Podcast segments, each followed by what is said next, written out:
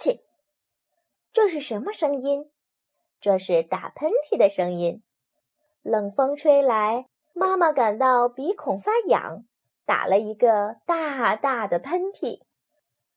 阿嚏！这是什么声音？这是小孩子模仿妈妈打喷嚏的声音。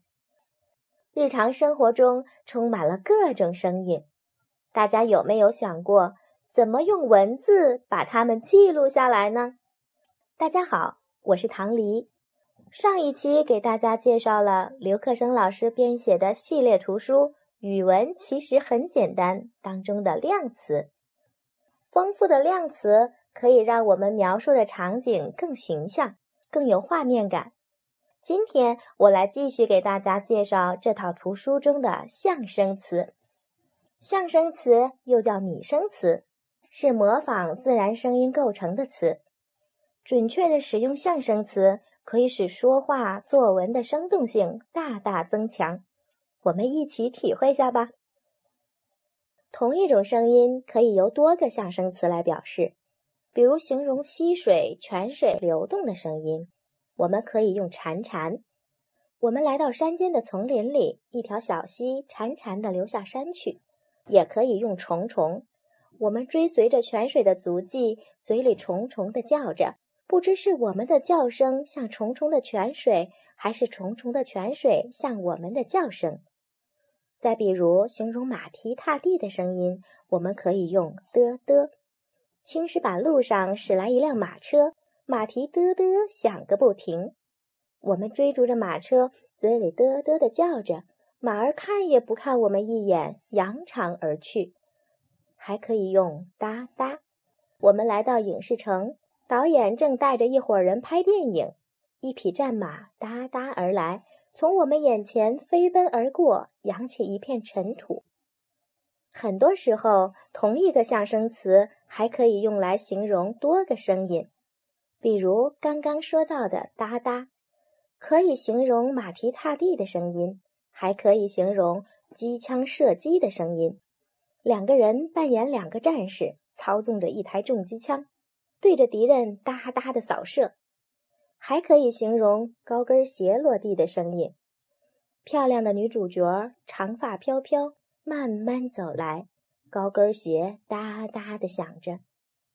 再比如滴答，滴答可以用来形容某些乐器的声音。附近的军营里滴答滴答的吹响了起床号，还可以形容时钟秒针走动的声音。屋内的挂钟滴答滴答，陪着我在写作业，还可以形容水滴落地的声音。窗外的小雨滴答滴答下个不停。准确的使用象声词，可以使我们在说话、作文时描述的场景更加生动。比如，同样是描述下雨，我们说窗外的雨滴答滴答下个不停。和我们说，窗外的雨哗哗的下个不停。虽然两个句子都没有直接说雨的大小，但是你却可以很分明的感受到两场雨的不同，是不是？再比如形容笑，常见的象声词有吃吃、哈哈、呵呵、嘿嘿、咯咯，它们对于笑的描述、笑的形态和笑声的大小。也是各不相同，各有侧重。用准一个象声词，可以让我们描述的场景变得更加立体、生动、活灵活现。通过上面的学习，我们可以了解到，同一种声音可以用不同的象声词形容，同一个象声词也可以用来形容不同的声音。同一种事物发出的声音，根据具体情况和程度的不同。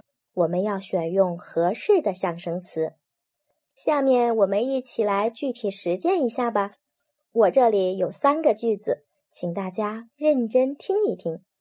一，我跟妈妈到炉灶边烧饭，炉灶里冒出一股浓烟，熏得我眼泪吧嗒吧嗒的往下掉。